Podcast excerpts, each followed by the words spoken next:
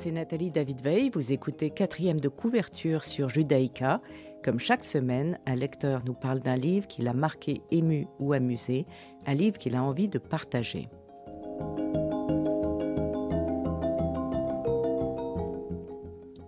Aujourd'hui, j'ai l'immense plaisir de recevoir en direct Albina Dubois-Rouvray qui nous parle du livre de Philippe Lançon, Le Lambeau. Bonjour Albina.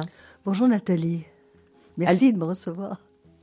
Albina Dubois-Rouvray, vous avez eu plusieurs vies, journaliste engagée, productrice. Vous avez décidé très tôt de changer le monde et vous y êtes parvenue en créant, à la mort de votre fils François-Xavier Bagnou, une ONG qui vient en aide aux plus démunis dans le monde entier. Vous racontez votre fille fascinante dans une autobiographie qui vient de sortir chez Flammarion, Le courage de vivre. Et je signale aux auditeurs que je présente votre livre ce soir à la librairie Filigrane à 18h où vous signez. Venez nombreux donc à la librairie Filigrane à 18h. Évitez de passer par les tunnels et l'adresse à entrer dans le GPS est 1 rue Guimard. Merci, merci Nathalie. Oui, effectivement, c'est pas la journée vraiment choisie pour faire une signature de livre, mais j'espère que les Mais à 18h, tout sera fini. Vous pouvez parvenir à la librairie. Euh, Albina Dubois-Rouvray, est-ce que vous avez aimé écrire votre autobiographie?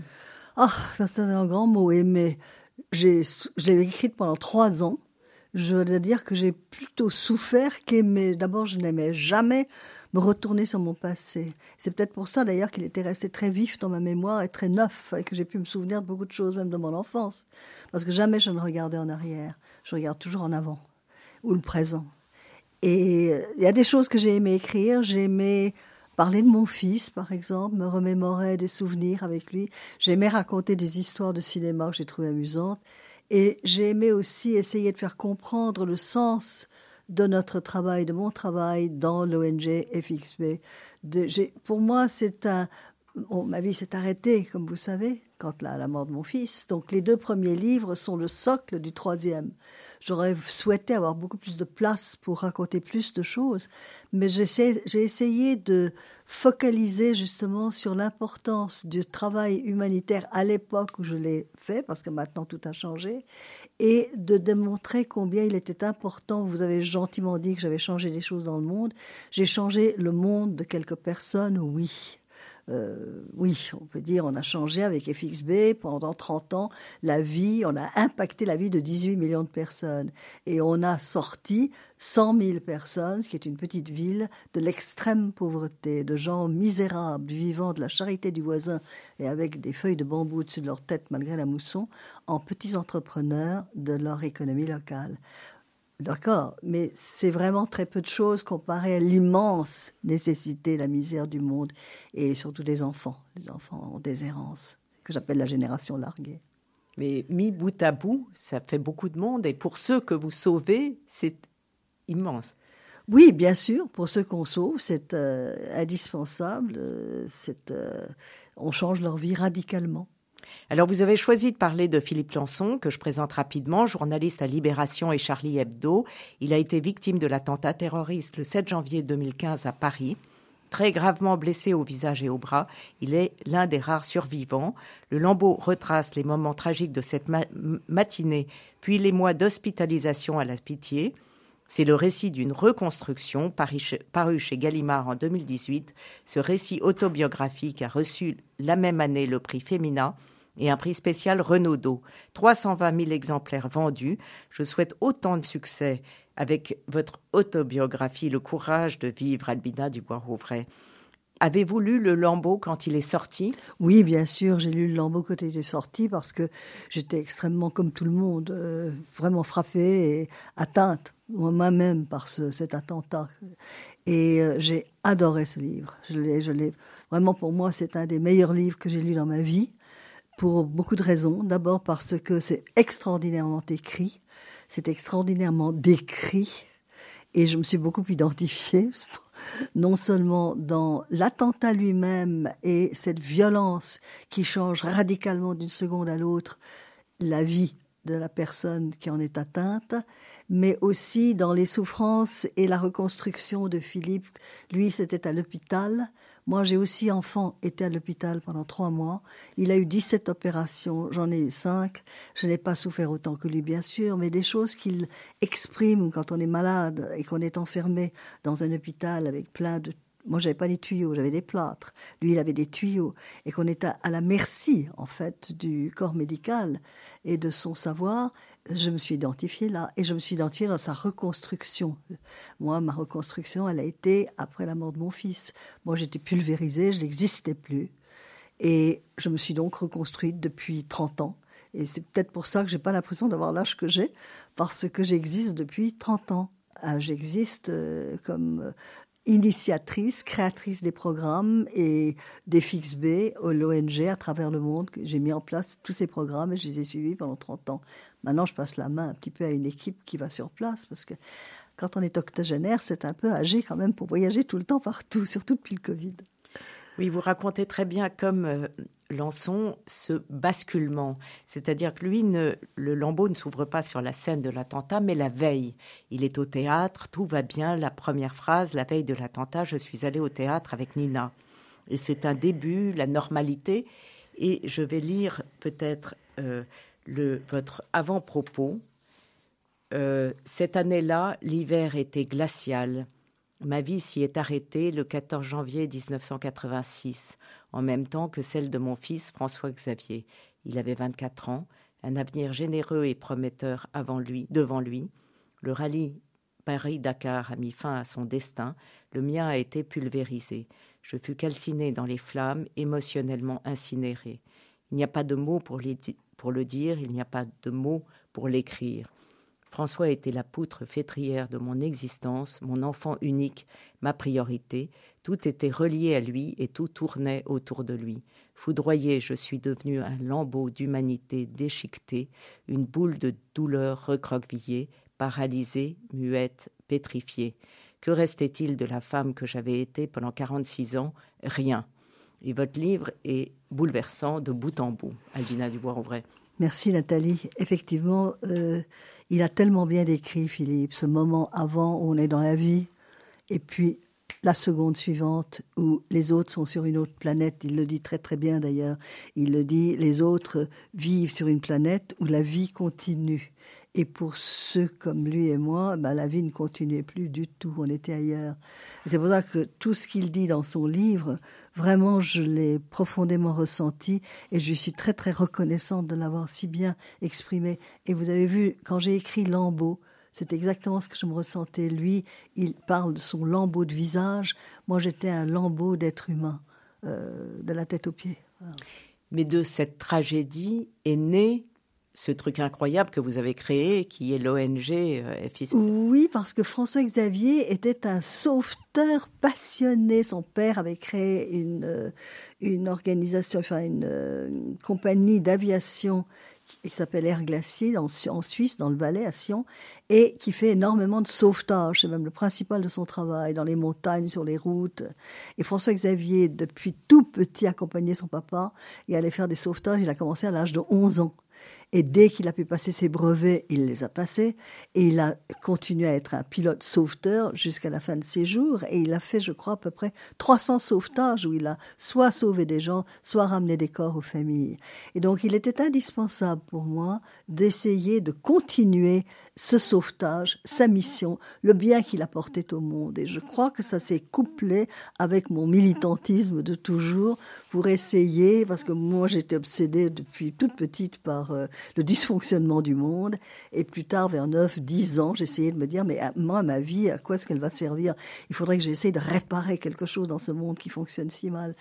Et j'ai trouvé aussi ensuite dans des textes la justification de ce que je ressentais. Par exemple, moi, le tikkun olam, c'est quelque chose qui m'est profondément inséré en moi et ça exprime exactement cette nécessité de réparer des vases brisés. Le monde est brisé et notre devoir sur Terre, pour moi, c'est justement tikkun olam, c'est de le réparer. Alors, ça s'est marié avec le, la passion du sauvetage de François Xavier et j'ai créé des programmes dans ce sens.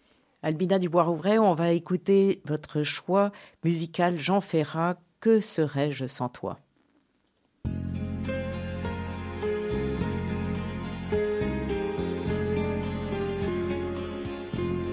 Que serais-je sans toi qui vins à ma rencontre?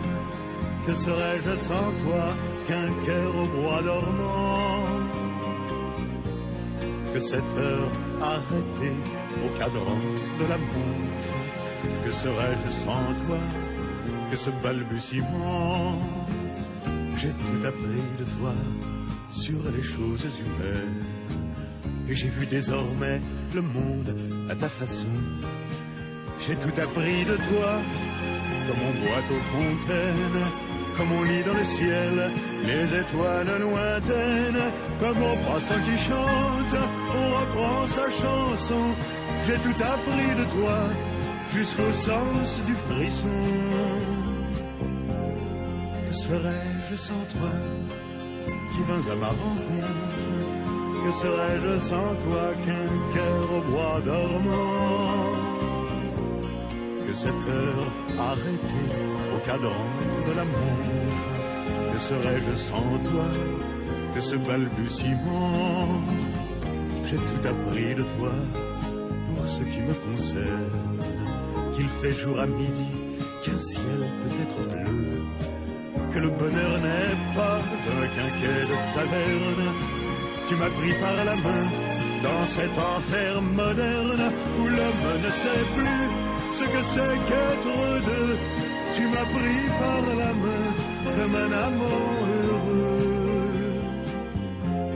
Que serais-je sans toi qui vins à ma rencontre?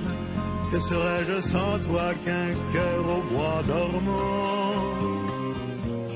Que cette heure arrêtée au cadran de la montre, que serais-je sans toi, que ce balbutiement qui parle de bonheur a souvent les yeux tristes, n'est-ce pas un sanglot de la déconvenue, une corde brisée au doigt du guitariste, et pourtant je vous dis que le bonheur existe ailleurs que dans le rêve, ailleurs que dans les nus. Terre, voici ces rades inconnus. Que serais-je sans toi qui vins à ma rencontre? Que serais-je sans toi qu'un cœur au bois dormant? Que cette heure arrêtée au cadran de la montre? Que serais-je sans toi que ce balbutiement? Albina Dubois-Rouret, merci d'être avec nous ce matin. Merci Nathalie. Vous signez Le courage de vivre à la librairie Filigrane à 18h tout à l'heure. Je le rappelle à nos euh, auditeurs. Euh, vous avez choisi donc d'écouter Jean Ferrat, un poème d'Aragon. Exactement, que j'aime énormément parce que euh, pour moi aussi, il correspond à des choses très profondes. Il correspond euh, que je n'existerais pas, que serais-je sans toi, sans mon fils, qui a vraiment, euh, euh, je l'ai eu très jeune, et il a complètement euh, rythmé ma vie, construit ma vie. C'est pour ça que j'ai c'était la poutre fêtière. Et aussi, je pense que ça s'applique à, à, tout, à tout, tout ce qui est amour. Que ce soit quelqu'un qu'on aime, on peut l'appliquer. Et pour moi, je l'applique aussi à tous ces enfants que j'ai rencontrés ensuite pendant 30 ans et que j'ai essayé, à qui j'ai essayé de donner une vie, ces enfants qui étaient orphelins du sida, ces enfants qui étaient simplement des enfants des rues, des enfants de la déshérence, cette génération larguée à qui j'ai essayé de procurer une vie et un futur et un avenir. Ben, Qu'est-ce que j'aurais été sans eux? Bon, eux peuvent dire peut-être sans mon intervention, mais c'est réciproque. On s'est mutuellement donné la vie. J'en reviens à la chambre d'hôpital que décrit très bien euh, Philippe Lançon et comment oui. il s'est reconstitué. Vous aviez quel âge quand vous avez passé tant de temps euh, à l'hôpital? J'avais 9 ans. Je m'étais tombée dans une cage d'ascenseur et je m'étais cassé tout. J'étais plâtrée pratiquement des pieds à la tête. Oui, vous racontez d'ailleurs cet épisode dans Le Courage oui, de vivre. Oui, C'est oui. absolument incroyable parce que euh, vous êtes dans une nouvelle maison achetée par vos parents. Euh, vous êtes à un bout de la maison, les parents à un autre bout. Et puis, on vous dit qu'il y a euh, une une pièce une où je peux pièce. salir les choses parce qu'il fallait rien salir dans cette maison. Donc c'est un, une pièce avec un seul en linoléum. Je peux donc faire un peu de cuisine sur la petite cuisinière que m'avait offert ma grand-mère. Je peux faire de la peinture, je peux salir. Il fallait jamais rien salir dans Et cette donc maison. vous courez alors je parcours la maison qui était grande avec des escaliers, etc., des étages, et puis je suis les indications, pas les indications, mais la description que ma mère avait fait la veille en disant, en parlant de cette pièce, en me disant c'est à côté de une pièce pour moi, un boudoir. Comme c'était quelqu'un qui était toujours en colère, je me suis dit ah ben c'est logique, elle a un boudoir. Je savais pas ce que c'était parce qu'elle va bouder là-dedans. Et donc je regarde ce boudoir, j'ouvre la porte et je me dis, la porte à côté, bah bien sûr, c'est la mienne. Je l'ouvre, je fais un pas, je me dis, oh, c'est tout noir, il faut être courageux, il faut avancer, et plouf, je dégringole comme Alice dans le trou du lapin, et j'ai pas eu peur, mais je me suis complètement écrasée par terre, j'étais pleine de sang, voilà. Et donc, ce que dit Philippe par rapport à son, son lui a tellement souffert dans cet hôpital, mais les, choses qu'il dit aussi quand il dit que euh, on, vit à l'intérieur de sa souffrance. Là aussi, on est coupé des autres. On ne vit plus dans la même planète qu'eux. Et on se recroqueville sur sa souffrance. Oui, il, retisse les morceaux éclatés de sa vie, c'est ce qu'il dit, euh, à travers les liens avec les soignants, euh, sa chirurgienne dont il parle, et aussi la lecture répétée de Proust, le passage de la mort de la grand-mère, et Bach écouté en boucle. Et vous parlez d'un... Vous écoutez Bach aussi, la sicilienne, et vous contemplez la nature. Oui, alors ça, c'est évidemment beaucoup plus tard. Quand j'avais 9 ans, j'étais absolument oui, comme ça, recroquevillée sur ma souffrance. Mais ensuite, il est vrai aussi que je me suis reconstruite dans ma souffrance après la mort de mon fils et que j'ai beaucoup, beaucoup, beaucoup, mais toute ma vie, j'ai écouté Bach. J'aime beaucoup Bach. Pour moi, Bach est extrêmement apaisant. Ce côté euh, mathématique est tellement harmonieux constamment, et pour moi, une sorte de rythme de l'harmonie et de la sérénité de la vie que je retrouve aussi dans la nature, qui est très importante pour moi. Vous avez passé beaucoup de temps à la montagne. Oui. Et, vous avez voyagé évidemment dans le monde entier avec votre ONG. Quel est le pays qui vous a, où vous vous sentez le plus chez vous? Eh bien, curieusement, l'Inde m'a beaucoup parlé. J'ai beaucoup travaillé en Inde. J'ai fait un énorme programme de prévention, d'éducation, d'information sur le sida, qui était le fléau à l'époque. Et euh, en Inde, c'était complètement nié. Donc j'ai passé des années en Inde. J'allais deux, trois fois par an. Je passais énormément de temps. J'allais dans tous les États. J'ai mis un, petit programme dans chacun des 35 États et territoires de l'Union. Et l'Inde, pour moi, a beaucoup de similarités avec l'Amérique latine, dont je suis à moitié issue. Et je pense que c'est, je n'aime pas beaucoup l'Amérique latine, mais je pense qu'aussi elle a été, elle s'est jamais défaite de sa colonisation. Elle a toujours des relents de, colonisation espagnole, de honte de de ses origines, de son indianité. Et l'Inde, au contraire, qui il y avait cette, diversité de cultures et il y avait cette histoire dont ils sont très fiers. Et il y avait cette, je sais pas, la, végétation, les femmes, leur façon de vivre.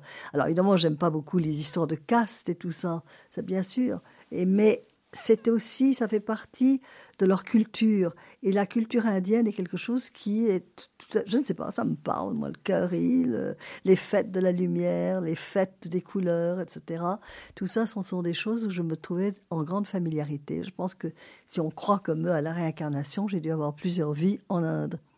Albina Dubois-Rouvray, euh, est-ce que vous diriez, comme Philippe Lançon, j'écris pour me souvenir de tout ce que j'ai failli oublier, de tout ce que j'ai failli, de tout ce que j'ai perdu, euh, ou est-ce que cette écriture, au contraire, euh, vous a libéré de quelque chose ou de cette écriture, je ne oui, je l'ai pas écrite comme Philippe. Moi, je l'ai écrite parce qu'il me semblait que je me, j'ai jamais voulu écrire. J'ai attendu cet âge très vieux pour écrire parce que je ne regardais pas en arrière, mais je pensais que je devais à François Xavier d'expliquer qui, d'où je venais, qui était la personne, les deux premiers livres, le socle et lui, qui est dans le livre 2 beaucoup, pour avoir fait cette ONG qui porte son nom et qui fait ce travail de sauvetage. Et mais ça m'a libéré aussi, ça a été une sorte de psychanalyse de trois ans d'écriture, car je détestais ma mère, qui était vraiment une personne assez assez abominable à avoir comme mère, sans aucune maternité ni tendresse. Et ça ne me dérangeait pas, c'était un fait dans la vie. Mais ayant terminé mon livre, je me suis complètement réconciliée avec cette femme. J'ai découvert à quel point elle était une victime. Elle était une victime de, enfin, de beaucoup de choses. Ah, quel âge aviez-vous quand elle est morte? J'avais 19 ans. Ah oui, J'avais 19 ans, elle s'est suicidée et elle était dans un grand état de désespoir. Mais quand quelqu'un est très agressif avec vous et très méchant, vous ne pouvez pas être son allié. Elle a eu tort, elle m'aurait prise comme alliée, au contraire, je l'aurais défendue bec et ongle, comme je défends mes orphelins du sida. Mais ça m'a réconcilié avec elle. Moi, j'ai beaucoup de compassion aujourd'hui pour ma mère. Albina Dubois-Rouvray, on va écouter Jacqueline Dulac lorsqu'on est heureux.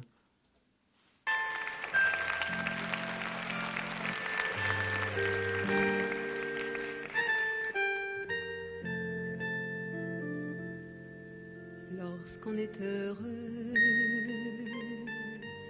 on devrait pouvoir arrêter la vie, arrêter le temps, la terre et les gens qui n'ont rien compris. Lorsqu'on est heureux, on devrait avoir pour unique envie tout au long des jours, encore et toujours,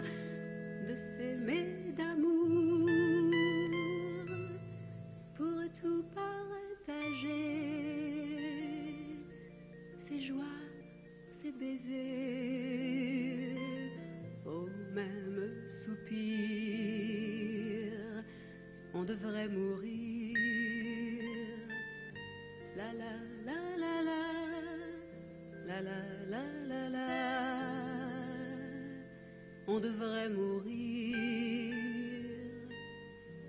lorsqu'on est heureux. Le temps ronge les plus beaux jours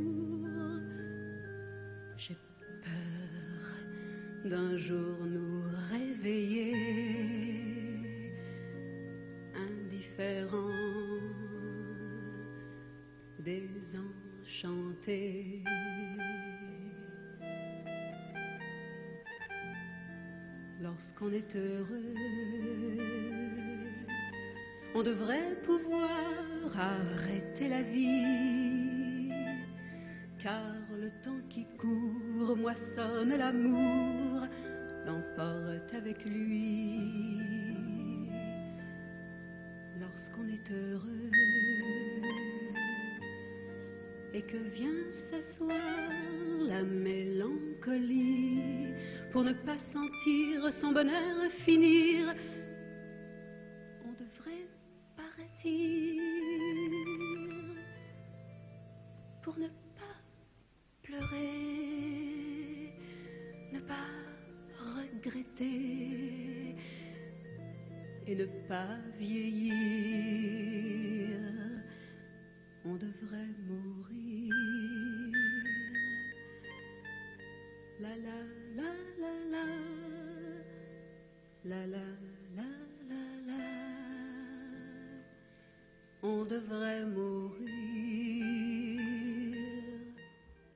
Albina Dubois-Rouvray, euh, Le courage de vivre, euh, vous le signez ce soir à la librairie Filigrane entre 18h et 20h. Ça vient de paraître chez Flammarion. Sur la couverture, il y a marqué Se rebeller, perdre l'essentiel, tout donner.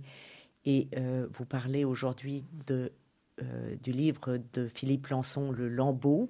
Il y a beaucoup de points communs dans cette, même si c'est pas exactement pareil, mais dans cette souffrance et dans cette écriture.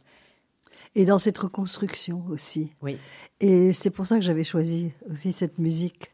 Parce que euh, une fois qu'on est reconstruit, il me semble que le meilleur moment pour mourir, comme mon fils l'a fait d'ailleurs, parce qu'il était profondément heureux d'avoir réussi à faire cette course, il a passé beaucoup d'obstacles pour y arriver. Je pense que quand on se sent heureux enfin à nouveau, eh ben c'est là qu'on devrait mourir.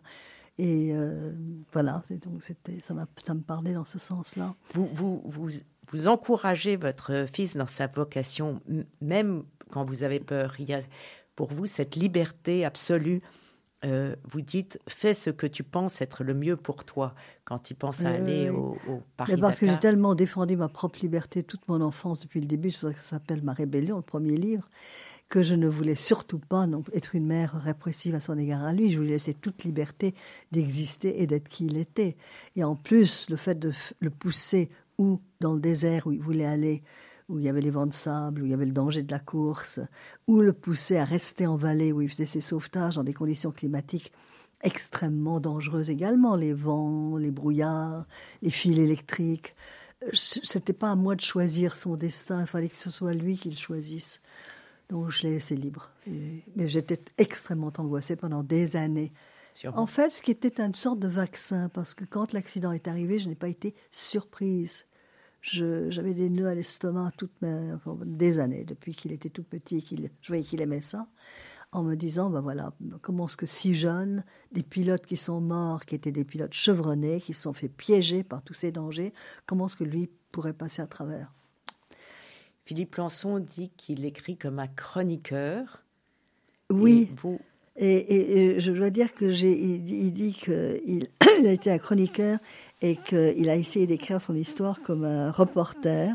Il n'était plus celui sur lequel il écrivait. J'ai également essayé de faire la même chose, sauf quand je décris ce que j'ai ressenti profondément. Mais tout ce que je raconte dans le livre 1 et le livre 2, j'ai essayé de le rendre euh, léger, même s'il y a des moments qui ne le sont pas, comme on ferait un reportage, comme on chroniquerait la vie de quelqu'un d'autre. D'ailleurs, pour moi, c'est quelqu'un d'autre, parce que pour moi, ces deux personnes-là n'existent plus. Il n'y a plus que trois qui existent. Oui, euh, le, votre livre est très bien construit. D'ailleurs, il y a le chapitre, le livre 1, c'est Ma rébellion, c'est toute votre enfance. Le livre 2 s'appelle euh, Mon, fils.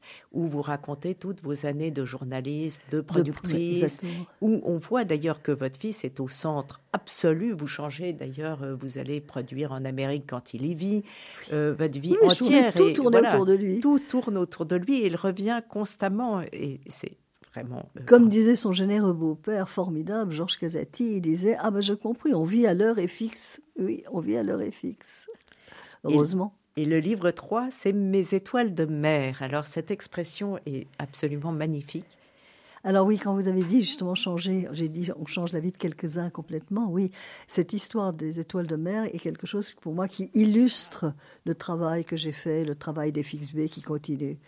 C'est euh, l'histoire d'un homme qui est sur une plage. La plage fait des kilomètres et des kilomètres. Il y a des milliers d'étoiles de mer qui sont échouées sur la plage, qui se dessèchent et qui meurent.